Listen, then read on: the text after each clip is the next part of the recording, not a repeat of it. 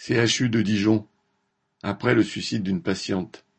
Le trente-et-un décembre, une jeune patiente s'est défenestrée au CHU de Dijon. Malgré l'intervention des secours et son rapide transfert en réanimation, elle est finalement décédée des suites de ses blessures. Tous les collègues qui ont assisté au drame ou participé à sa prise en charge sont évidemment très choqués.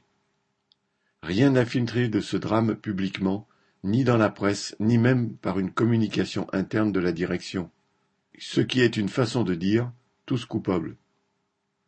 Quel que soit le degré de responsabilité de l'hôpital, la solution la plus claire et la plus crédible pour tous serait la transparence. Quelles que soient les conclusions de l'enquête interne, l'hôpital ne peut évidemment pas être tenu pour entièrement responsable, puisque cela reste un choix individuel et délibéré de la part de cette patiente. Il est très difficile d'empêcher quelqu'un de déterminé de mettre fin à ses jours, même en milieu hospitalier. C'est pourquoi en parler clairement aurait permis à tout le personnel de s'y retrouver sans se sentir coupable. Correspondant Hello.